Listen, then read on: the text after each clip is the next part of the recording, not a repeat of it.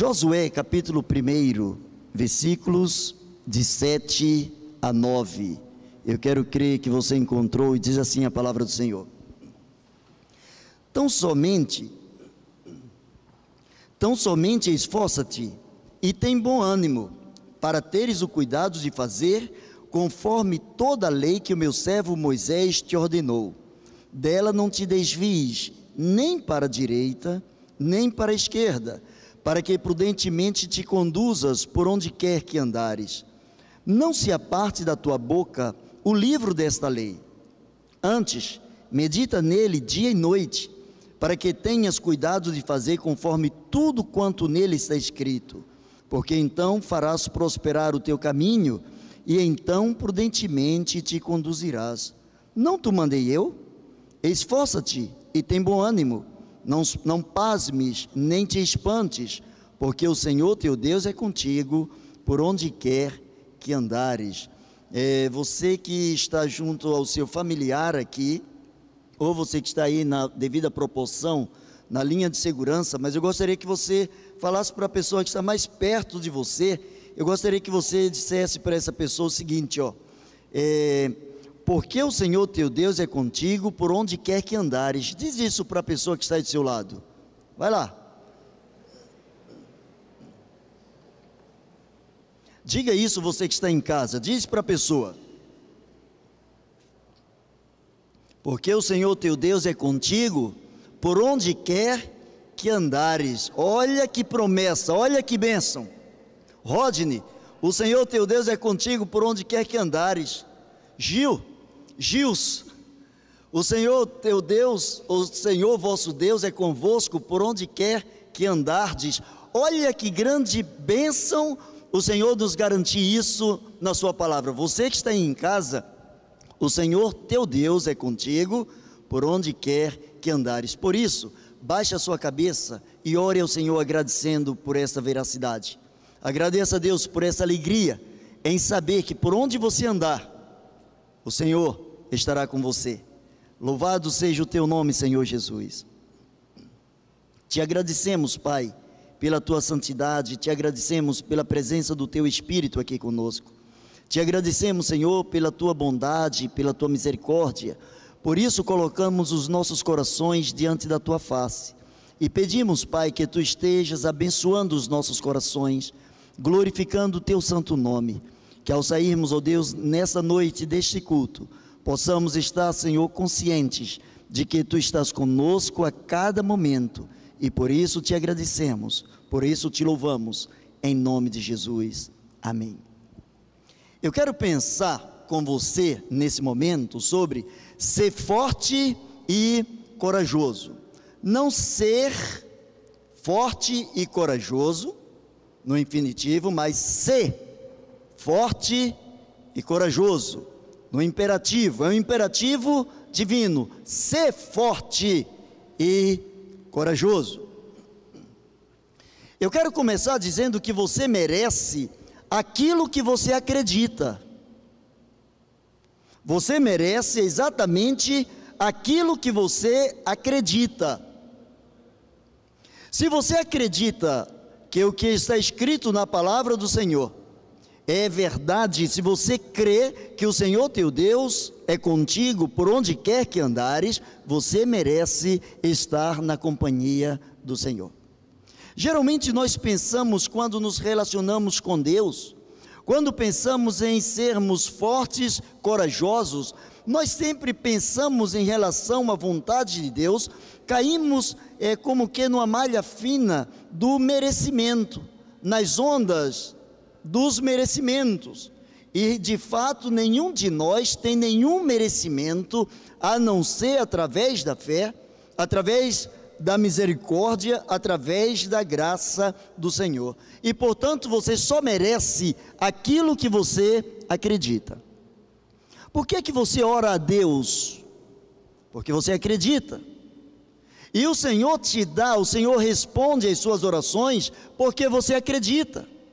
Então, o mérito que você tem, ele está pautado na sua fé.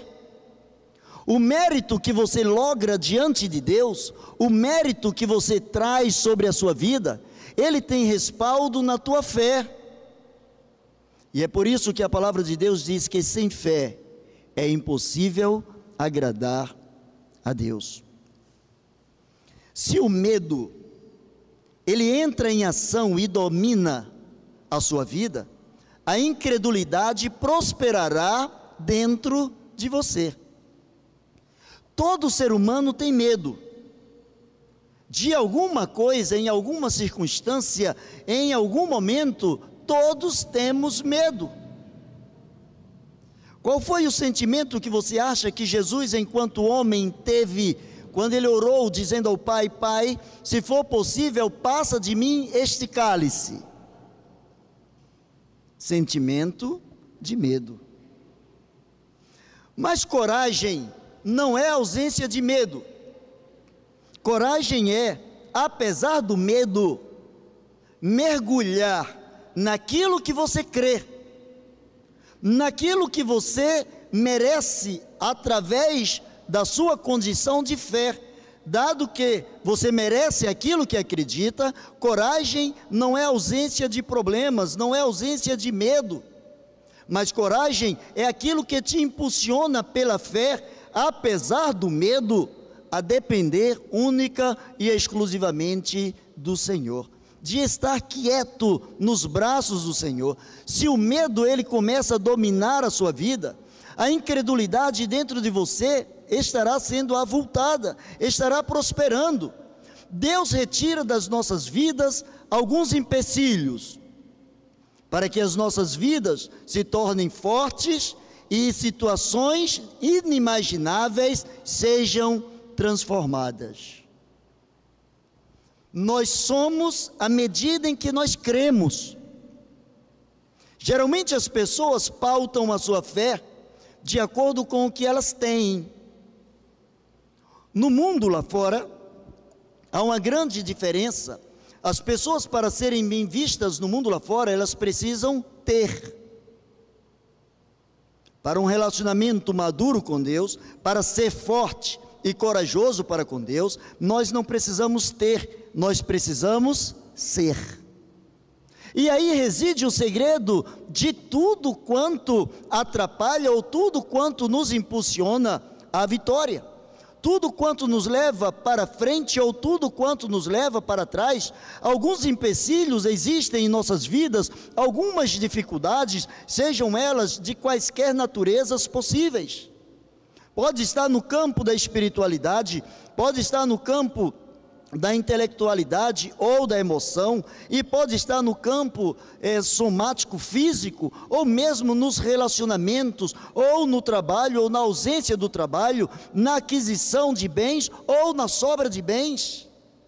Não importa em qual esfera você esteja tramitando, não importa em qual situação ou por qual situação você está atravessando, o importante é que, se o seu medo dominar a sua vida, você não conseguirá fazer aquilo que é o imperativo de Deus: ser forte e corajoso.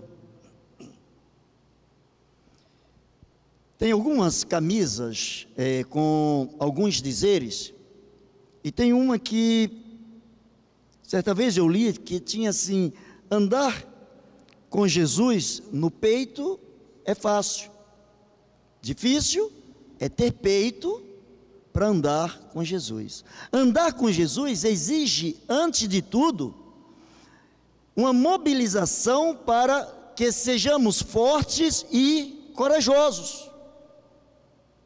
Você já percebeu que o mundo está na contramão da igreja e vê a igreja como que na contramão do mundo. Hoje é estranho a pessoa, a pessoa ser honesta. Hoje é estranho a pessoa cultuar a Deus. Hoje é estranho a pessoa servir a Deus e ao invés de estar preocupado simplesmente em crescer na vida social, na vida financeira, quando as pessoas se dedicam especialmente à vontade de Deus, parece que tais pessoas são ETs. Parecem que tais pessoas estão fora da esfera terrestre. E parece que tais pessoas não convivem com as mesmas situações que os demais mortais estão vivendo. A Silene acabou de cantar essa música africana, Kumbaya, é, essa, a letra, esse Kumbaya, vem de, de uma tradução do inglês que é come by here. É como se alguém estivesse dizendo: passa por aqui, Senhor, passa por aqui. Vem, Senhor, passa por aqui. O que o Senhor está dizendo ao seu servo Josué? Josué, ser forte e corajoso. Sabe por quê? Porque eu estou passando por aqui. E à medida em que eu estiver passando por aqui, eu vou fazer as coisas acontecerem. O mesmo Deus que chamou a existência pelo nome as coisas que não existiam, é o mesmo que está passando na sua vida, mesmo nas experiências mais desagradáveis possíveis. As situações não limitam o poder desse Deus. Ele tem poder para transformar toda e qualquer situação. Portanto, ser forte. Diante do problema, ser forte. Diante da crise que o mundo está vivendo, ser forte. Diante das perseguições, ser forte. O Senhor não está te convidando para ser forte. Ele está dizendo, Ele está mandando que você seja forte. Josué, ser forte e corajoso.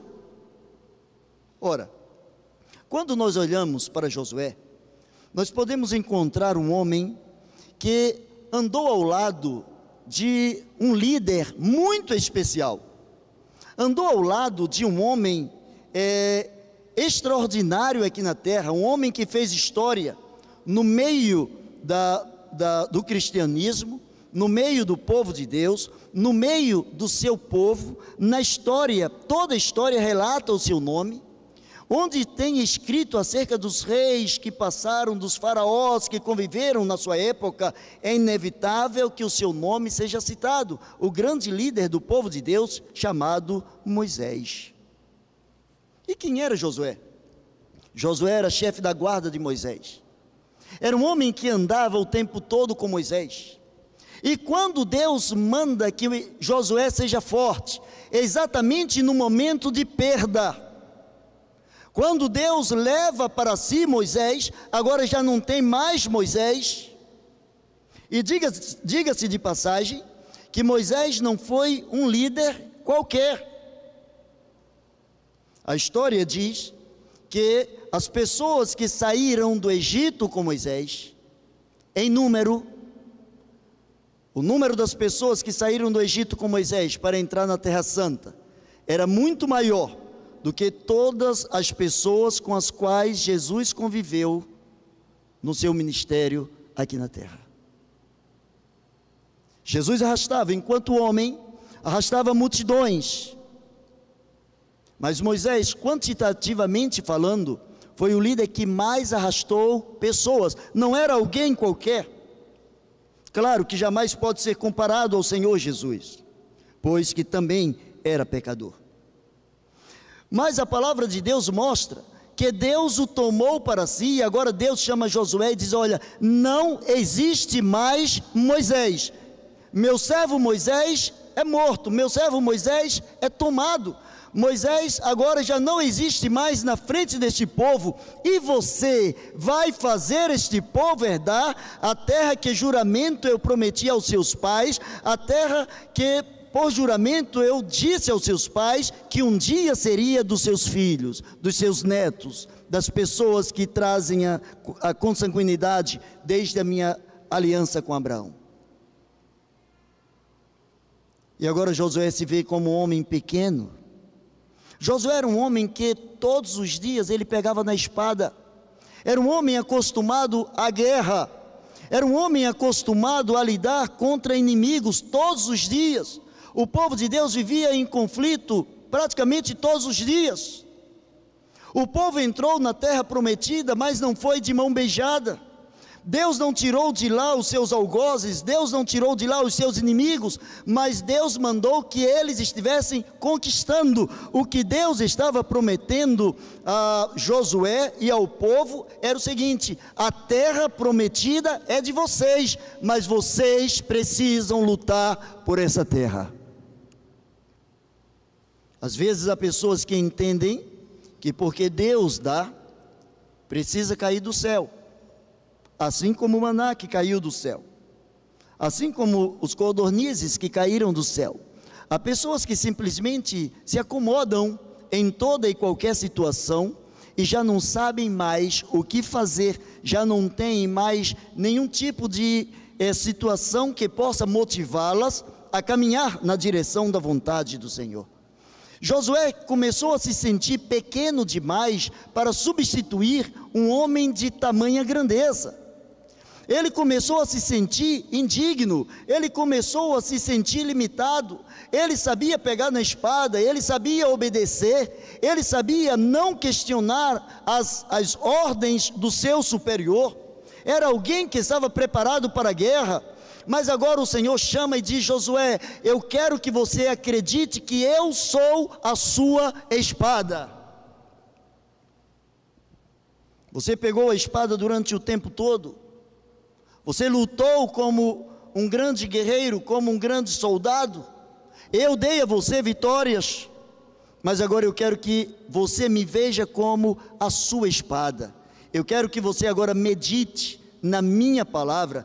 Então, somente esforça-te e tem bom ânimo para teres o cuidado de fazer conforme toda a lei que o meu servo Moisés te ordenou. O que Deus estava dizendo para Josué é o seguinte: Josué, a promessa que eu tenho, o compromisso que eu tenho com você, que eu vou te dar a vitória. E você precisa ser forte. E você só vai ser forte à medida em que você se alimentar da minha palavra. A palavra alimenta, a palavra conduz, a palavra levanta, a palavra revigora. A palavra, ela traz novidades a cada dia. As misericórdias do Senhor são a causa de não sermos consumidos, porque sua, as suas misericórdias não têm fim, renovam-se a cada manhã. Todo dia tem novidade no plano divino em nossas vidas. Todo dia tem coisas especiais de Deus para as nossas vidas, desde que estejamos fazendo o que diz a palavra de Deus: esforça-te, tem bom ânimo para viveres de acordo com a Escritura sagrada. Você não pode colocar as Escrituras do lado. Hoje as pessoas peneiram muito as coisas. Geralmente as pessoas trabalham muito nos dias atuais com isso aqui já não serve mais. E não são coisas que fazem parte apenas de um contexto histórico. Não são coisas voltadas para um tempo específico. Quando a palavra do Senhor diz assim, é, ser forte e corajoso, não é apenas antes dele possuir a terra prometida, mas ser forte e corajoso é algo que dentro do coração de Deus está colocado como uma, uma determinação para que as nossas vidas, em obediência à Sua vontade, consigam fazer isso. Você precisa ser forte, você precisa ser corajoso. E muitas vezes, o ato de coragem está em recuar nas coisas que você já predeterminou como sendo importantes e imprescindíveis na sua vida. Às vezes o ato de coragem não é apenas um ato de bravura, mas é um ato de abrir mão. Certa vez Jesus chegou para um homem que chegou para ele e disse assim: Bom mestre, o que é que eu faço para ser salvo? Jesus sabia o que estava no coração dele. E Jesus disse assim: Olha, você conhece a lei, conhece a palavra de Deus? Sim, Senhor. Desde pequeno eu não apenas conheço, mas eu obedeço. Eu sigo a risca a lei de Deus. Olha que homem perfeito. Jesus olha, olha para ele, Jesus sente que o seu coração ainda não está quebrantado. Jesus olha para ele e diz: Só te falta uma coisa. Vai, vende tudo que é teu, dá aos pobres, vem segue-me. Com certeza Jesus não queria que ele se desfizesse de tudo que ele tinha. Mas Jesus queria mostrar para ele que a prioridade dele eram as riquezas. Ele estava querendo chegar ao céu para fazer é, um jogo de seis pontos.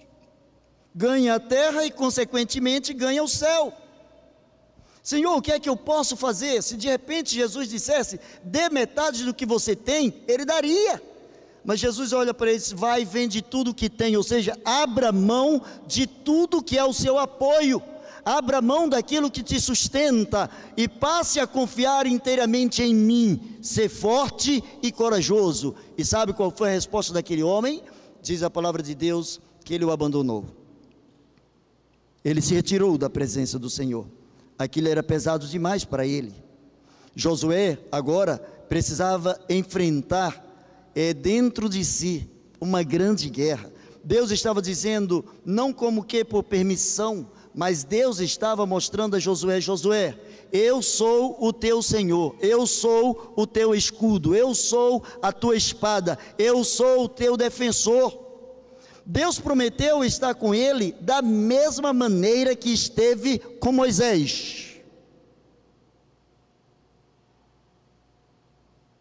Deus ainda deu uma colher de chá para ele.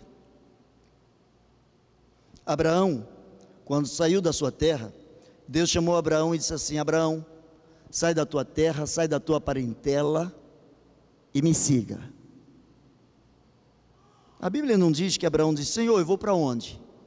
Porque a palavra do Senhor diz que Deus já havia dito para ele, para uma terra que eu te mostrarei. Ou seja, sabe qual é a tua função? É andar na direção que eu mandar, você vai andar. Não importa se você sabe ou não sabe onde este caminho vai dar. O importante é que você esteja obedecendo à vontade do Senhor. Sabe por quê? Porque as coisas que os olhos não viram, que os ouvidos não ouviram, que o coração do homem não cogitou, são as coisas que Deus tem preparado para aqueles que o amam. Deus estava dizendo a Abraão: Abraão, eu quero que a medida em que você der cada passo, passo após passo, você esteja dando passos confiado unicamente em mim. Quando ele chama Moisés, Moisés diz: Senhor, para libertar o teu povo, em nome de quem eu devo me apresentar para o Faraó e para o teu povo? E ele diz: Você diz que quem te mandou lá é aquele que, à medida em que for realizando milagres, eles vão conhecer: Eu sou o que sou, ou eu sou quem sou. Tudo que tem nome é porque foi criado porque foi nascido. Essa mesa aqui tem o nome de púlpito, porque quem idealizou colocou o nome de púlpito. Se a primeira pessoa colocasse o nome de mesa, até hoje seria mesa. Tudo que tem nome fora criado, Deus não fora criado. Então ele diz assim: por que você quer um nome? Quem me daria um nome? O meu nome é à medida em que o meu poder se processar, à medida em que eu revelar o meu poder, eles vão saber quem eu sou. Eu sou quem sou.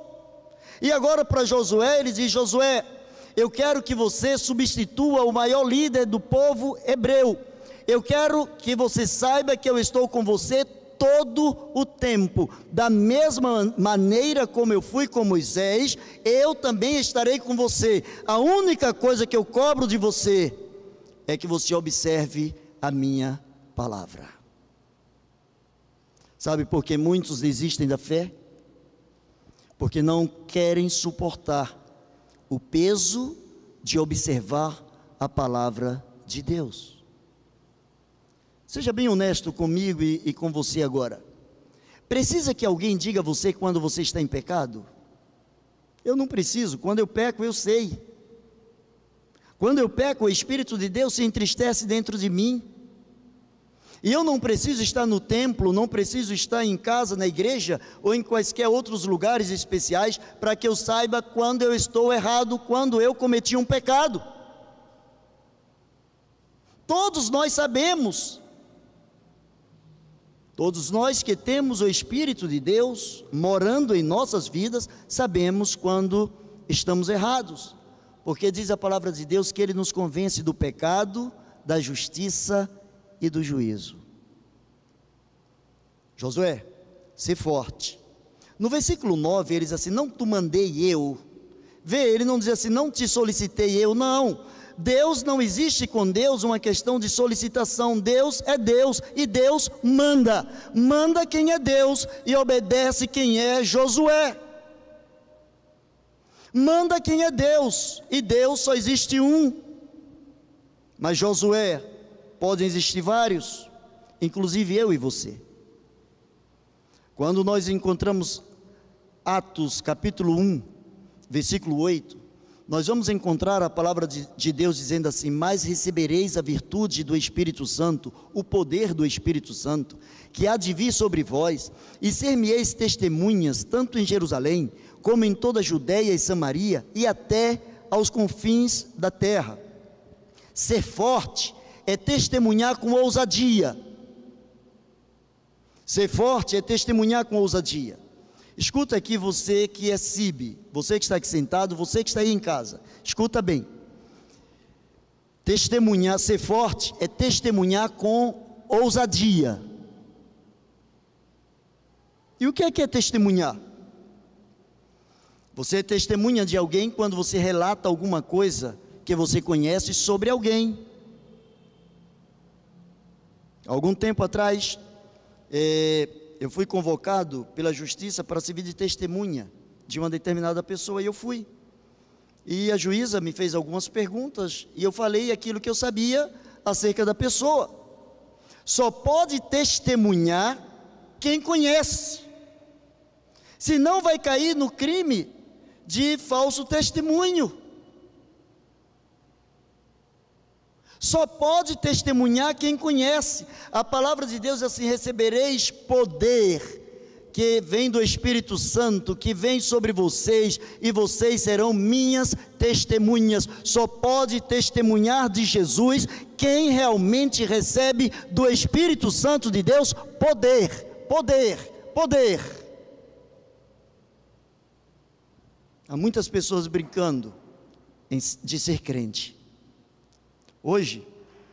E quando a gente fala crente, crente é um, um termo bastante vago, né? amplo. Porque o que é que é um crente? Crente é aquele que é crédulo, aquele que acredita em alguém ou em alguma coisa. Isso não faz nenhuma diferença, porque a palavra de Deus diz que também o diabo é crente. Longe de mim comparar a sua vida ou a vida de alguém com o diabo. Mas diz a palavra de Deus em Tiago acreditas ou crês tu que é um só Deus? Fazes muito bem, parabéns. Mas ele continua dizendo: o diabo também crê, o diabo crê, estremece, ele crê, estremece, mas não se quebranta e nem recebe a unção do Espírito Santo de Deus. Hoje, o grande vilão é a pandemia. Eu não sei se é uma pandemia ou um pandemônios.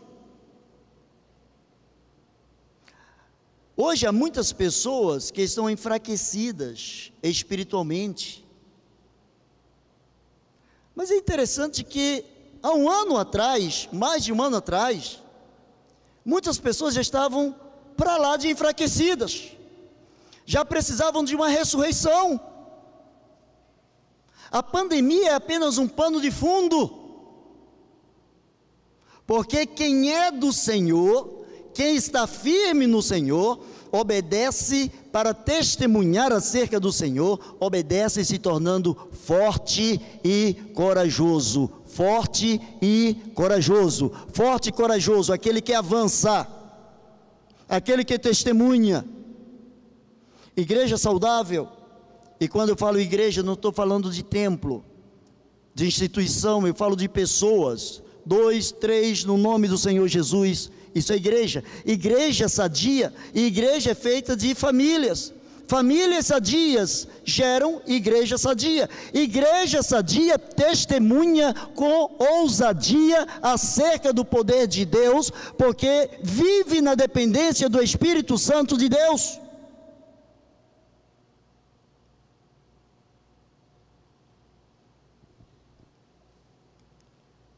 Se você abrir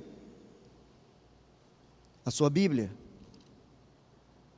no último livro do Antigo Testamento,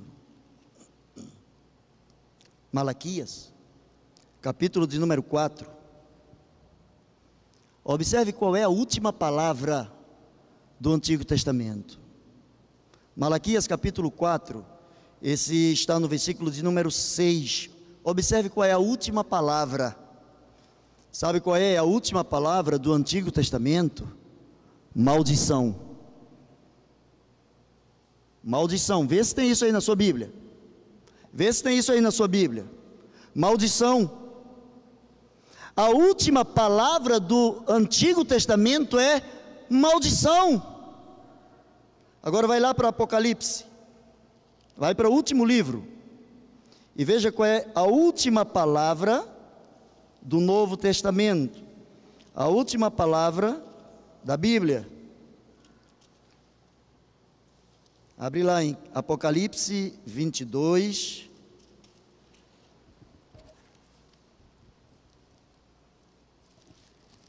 E observe qual é a última palavra neste capítulo. A palavra do Senhor diz assim: A graça do nosso Senhor Jesus Cristo seja com todos vós. Amém. O Antigo Testamento termina falando maldição. O Novo Testamento termina dizendo: assim seja, que a graça do Senhor Jesus Cristo seja com a igreja que a graça do Senhor Jesus seja com a tua vida, com a vida da tua família. É isso que a Bíblia propõe.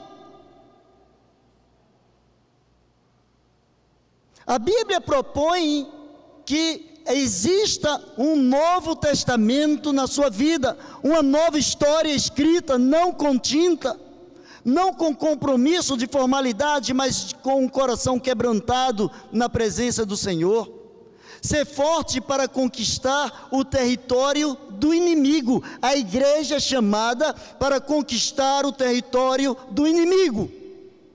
Isso é a razão maior da igreja estar na terra. A igreja não está na terra para que você tenha um bom carro, uma boa casa, fazendas, dinheiro, tudo isso é bênção do Senhor. E tomara que chegue na sua vida e que você use com sabedoria e que venha conforto sobre a vida da sua família, e que venha paz sobre a vida da sua família. Mas a função da igreja na terra é testemunhar com ousadia do poder que existe no nome do Senhor Jesus. Em uma guerra, mais importante que as armas são as estratégias de guerra. Muito mais importante que as armas são as estratégias. Se você pegar alguém que não sabe manusear uma arma, temos algumas pessoas que trabalham no bojo da igreja, da membresia, pessoas que trabalham ou que já trabalharam na vida militar, que sabem é, trabalhar bem com uma arma, sabem o poder bélico das armas, sabe o poder de cada arma e sabe para o que serve e sabe como utilizar cada arma. Se você pegar uma arma potente e colocar na mão de alguém que não sabe usar, ele é capaz de morrer se acidentando com a própria arma. Não são as armas que garantem a vitória, mas é a estratégia que garante a, vitória na guerra. Ter estratégia de guerra é muito mais importante do que ter as armas poderosas. Sabe qual é a estratégia que Deus quer para que eu e você sejamos fortes? Nós não podemos perder de vista, não podemos perder o foco que nós estamos aqui para servir, que nós estamos aqui para amarmos a Deus acima de todas as coisas, para amarmos ao próximo como a nós mesmos e sabermos que cada pessoa que morre sem Cristo é alguém por quem Cristo morreu sem ter valido a pena para aquela vida. É como se disséssemos diante de cada pessoa que parte sem Cristo: que importa, eu estou salvo. Jesus morreu por você também. Dizer isso no túmulo não tem o menor valor. A igreja é um corpo vivo. Há muitos soldados que morrem ao lado das suas armas. Há muitos bandidos, traficantes que morrem é, segurando as suas armas. Então as armas elas não garantem o êxito. Eu me lembro que uma certa vez, aliás, acho que duas vezes, um grupo de homens aqui me chamou para ir para um paintball. E eu fui para o paintball. E eu descobri que desejo de, de ovelha é matar pastor, né? Né, Gil? Gil estava lá comigo também, né, Gil? No paintball. Desejo de ovelha é matar pastor. Eu botei aquele escudo, aquela coisa, nunca tinha pego aquele tipo de arma. Dividiram as equipes. E naturalmente, quando se dividiu, dividiram-se os grupos. Logicamente, eu fui para trás de uma coluna de pedra. E eu disse: eu só saio daqui quando eu perceber que alguns já morreram. E fiquei lá escondidinho. Botei não sei quantas balas, aquelas que vêm com tinta, né, que é para manchar e dizer que acertou. E eu estou lá, bem atrás, tranquilo, eu e um outro amigo. Quando de repente me subiu uma raiva muito grande, mas muito grande, que alguém acertou uma bala na minha cabeça. E sabe o que eu pensei naquele momento? Se isso aqui fosse real, eu teria morrido sem disparar um tiro. Se isso aqui fosse real, eu teria morrido sem disparar um tiro. E sabe qual é a melhor estratégia para não morrer? É atacar o inimigo. É conhecer o inimigo, é conhecer as estratégias do inimigo é saber que muitas vezes ele vai semear contendas, muitas vezes ele vai, ele vai começar a tirar na sua cabeça, vai tentar colocar coisas na sua cabeça para você desistir. Vai levantar pessoas para falarem mal de você, levantar pessoas para te desencorajarem, levantar pessoas para trazerem uma palavra de desânimo, enquanto que a palavra do Senhor é ser forte e corajoso.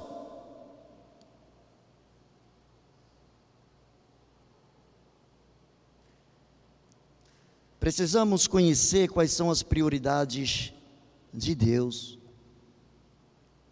Caminhando para o final, Jonas capítulo 4, versículos 7 e 8.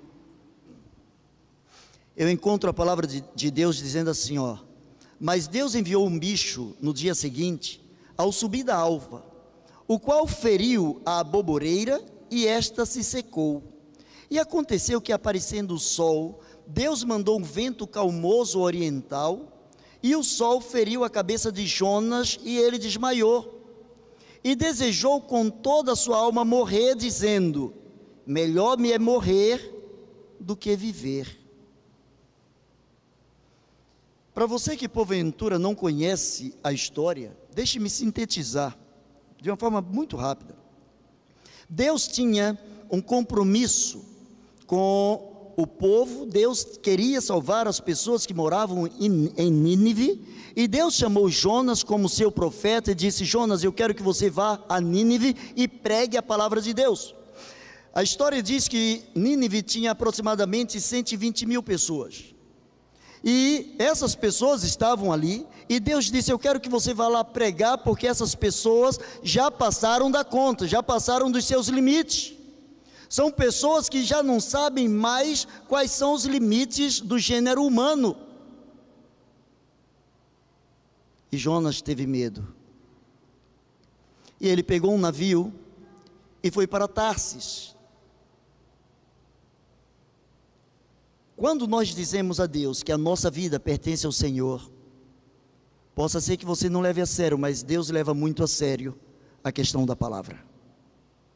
Lembra que um dia você levantou a mão e disse assim: Senhor, a minha vida é tua, agora é do Senhor mesmo. E não adianta agora você dizer: da minha vida eu faço o que eu quero, porque a sua vida já não é sua. A sua vida agora pertence ao Senhor dos Exércitos, aquele que diz para você: levanta, seja forte, corajoso, faça o que eu estou mandando você fazer, e eu vou estar com você da mesma forma como eu estive com Moisés. Jonas fugindo do propósito de Deus, Diz a palavra de Deus que o barco em que ele estava começou a encher de água, as ondas começaram a entrar ali e ele estava escondido, ele estava fugindo. Todo mundo que foge, todo mundo que faz alguma coisa errada, a primeira coisa, o primeiro subterfúgio é se esconder. E quando encontraram ele ali escondido, perguntaram o que ele fazia ali, porque ele não clamava ao seu Deus. E a resposta foi o seguinte: porque tudo isso está acontecendo exatamente porque eu estou fugindo de Deus. Me joguem no mar e o mar vai se aquietar.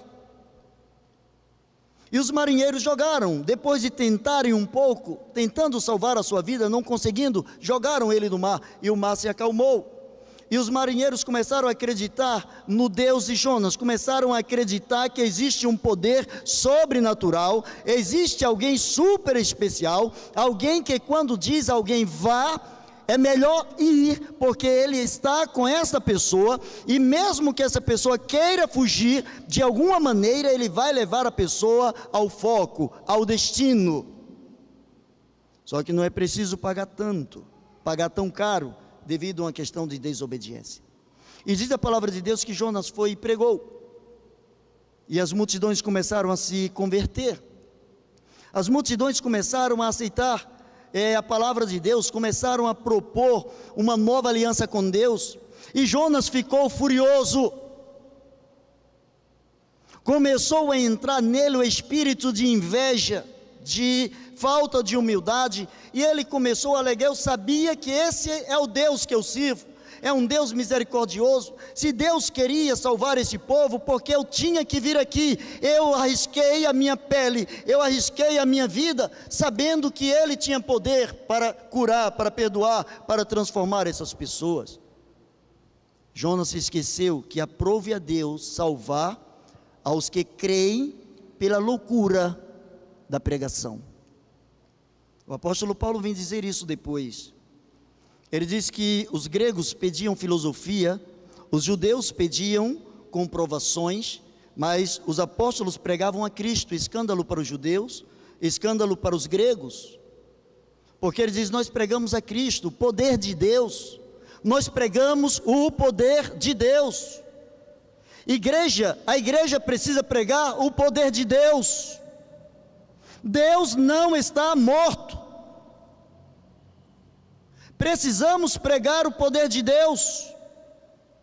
Precisamos de homens e mulheres que verdadeiramente creiam na palavra de Deus e que vivam a palavra de Deus. Quando Jonas ficou chateado, ele foi dormir. Chateado porque as pessoas se arrependeram e começaram a servir a Deus. Olha o tipo de profeta que era Jonas. Não tinha prazer no que fazia, trabalhava no automático. Deus poderia ter usado uma outra mula. Aproveitou Jonas e usou Jonas. Não quis usar uma mula, poderia ter usado uma, uma mula como a de Balaão. Mas ele preferiu usar um homem. E diz a palavra de Deus que enquanto ele dormia, sabe o que Deus fez? Deus cuidou daquele que não sabia cuidar das coisas de Deus. A Bíblia diz que Deus fez crescer instantaneamente um pé de abóbora, e as suas folhas começaram a fazer sombra, e ele dormiu ali. Só que no outro dia, Deus mandou que um bicho fosse ali, um fungo entrasse ali no pé de abóbora e matasse aquela aboboreira. E ela secou imediatamente. E mais uma vez, Jonas começa a reclamar: Senhor, o que é que a aboboreira te fez? Senhor, agora que não está entendendo sou eu, qual é o pecado da aboboreira, Senhor? Ela nasceu e você agora colocou um fungo nela para ela morrer, qual é o pecado dela? Não é que ele fosse botânico, não é que ele era ruim mesmo. Ele era ruim. Não é que ele estava preocupado com a boboreira, é porque a sua cabeça não tinha assimilado quais eram as prioridades de Deus. A Bíblia diz: é, e aconteceu que, aparecendo o sol, Deus mandou um vento calmoso e oriental, e o sol feriu a cabeça de Jonas e ele desmaiou. E desejou com toda a sua alma morrer, dizendo: Me é melhor morrer do que viver. Ué, Jonas, você quer morrer? Você está com pena de uma, um pé de abóbora que você sequer plantou, não teve nenhum trabalho, e eu não estaria me importando com homens e mulheres que eu criei a minha imagem e semelhança, sem que tivessem ouvido a minha palavra? Enquanto na sua cabeça não existirem as prioridades de Deus, enquanto a sua cabeça estiver focado para aquilo que é passageiro, para aquilo que murcha, para aquilo que hoje existe e amanhã não é,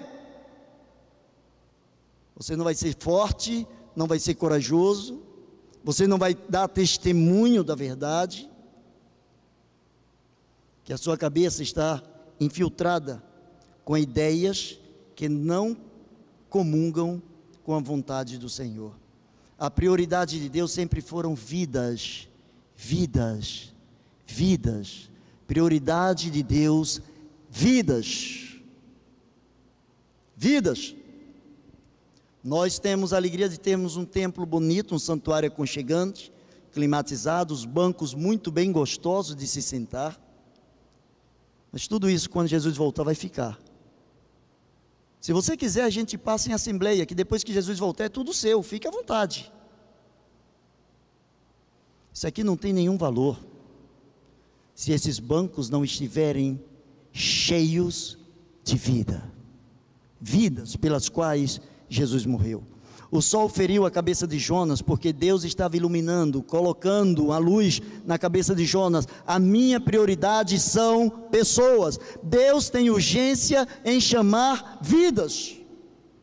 A determinação de Deus é que eu e você sejamos fortes. Eu e você conheçamos quais são as prioridades dele. Eu e você não retrocedamos. Porque ele e somente Ele é a nossa espada, é a nossa defesa. Ele garante estar conosco todos os dias até a consumação dos séculos. No Antigo Testamento, a Bíblia termina com a palavra maldição. O Novo Testamento termina com amém. Jesus, que está no Novo Testamento, seus relatos, sua vida, seus milagres relatados ali no Novo Testamento. Nesse Novo Testamento ele diz: Eu estarei com vocês todos os dias até a consumação dos séculos. Ou seja, eu vou estar com vocês todos os dias até o dia que eu vou voltar para buscar você. E eu quero concluir citando a primeira frase que eu falei para você. Você só merece aquilo que você acredita. Se você acredita que aprove a Deus salvar aos que creem pela loucura da pregação, por que não prega? Por que não prega? Precisamos de homens e de mulheres que estejam comprometidos com a palavra de Deus, que tenham na veia, que corra na sua veia o sangue que arde de amor pelas almas perdidas, sem salvação. Baixe a sua cabeça. Eu quero desafiar você nessa noite. Eu quero desafiar você a assumir um compromisso diferenciado, um compromisso de vida com o Senhor. Eu quero desafiar você esta semana testemunhar do poder de Deus na vida de alguém. Abra a tua boca, seja forte, ser forte, ser corajoso. Diga para essa pessoa, testemunhe com eficiência. Conte uma experiência sua. Mostre o quanto Deus ama você e o quanto Deus ama essa pessoa que você está evangelizando. Não deixe que o inimigo comece a tirar na sua cabeça que a outra pessoa merece menos que você ouvir a palavra de Deus. Não deixe que ele coloque na sua cabeça que a pessoa já ouviu bastante e que agora, como Pilatos, você pode lavar as mãos, ser forte, forte, corajoso. Sabe por que o Senhor manda você ser forte? Porque essa química de ser forte está no poder do Espírito Santo de Deus. Ele está dizendo a você: seja forte que eu te dou essa química, seja forte que eu te alimento, seja forte que eu te dou unção, seja forte que eu faço aquilo que você não pode fazer. Mas seja forte. Seja forte. Ame as pessoas. Chore pelas pessoas. Chore pelas pessoas. Semana passada eu cheguei aqui, enquanto você está orando, um grupo de irmãs orando aqui pela manhã, e eu cheguei ainda a ouvir um dos pedidos, uma das irmãs estava orando, Senhor, que nós não estejamos orando só por nós mesmos, mas nos ajuda a orar por aqueles que precisam. É isso, é isso, é isso. Ser forte. Ore pelos que estão caindo. Ser forte. Ore por aqueles que estão desanimados. Ser forte. Ore também por você. Ser forte. Senhor Deus, na autoridade do nome de Jesus. Toma em tuas mãos, Senhor, a vida de cada servo que nesse momento está falando contigo. Ó oh Deus, desperta em nós, desperta em nossas vidas, Senhor, o querer e o efetuar. Pai, em nome de Jesus, nós pedimos que a tua graça, a tua misericórdia esteja sobre nossas vidas. Queremos, Pai, em nome de Jesus, que tu coloques em nossos corações aquele ardor pelas almas, aquela necessidade de levar a tua palavra. Dá-nos alegria, Senhor, dá-nos esta liga, dá-nos esta química, dá-nos esse poder, ó oh Pai, poder que vem dos altos céus. Senhor, aqueles que estão em nossas famílias, aqueles quem, a quem nós alcançamos, os nossos amigos, as pessoas com quem nós conversamos. Pai, dá-nos sabedoria, dá-nos inteligência, dá-nos estratégias, dá-nos unção, Senhor, assim como foste com Moisés, Senhor, se tu conosco. Leva-nos, ó Deus, a termos uma vida de compromisso contigo, que sejamos boca de Deus neste lugar que através da oração do teu povo, que sair da boca do teu povo, cure as pessoas, retire as pessoas, ó Deus, dos vícios, dos pecados, do lamaçal. Senhor, que tu faças um grande reboliço na vida da CIB, Senhor, a começar pela minha vida, Senhor. Modifique toda a nossa história, pois assim oramos em nome de Jesus. Amém, amém e amém.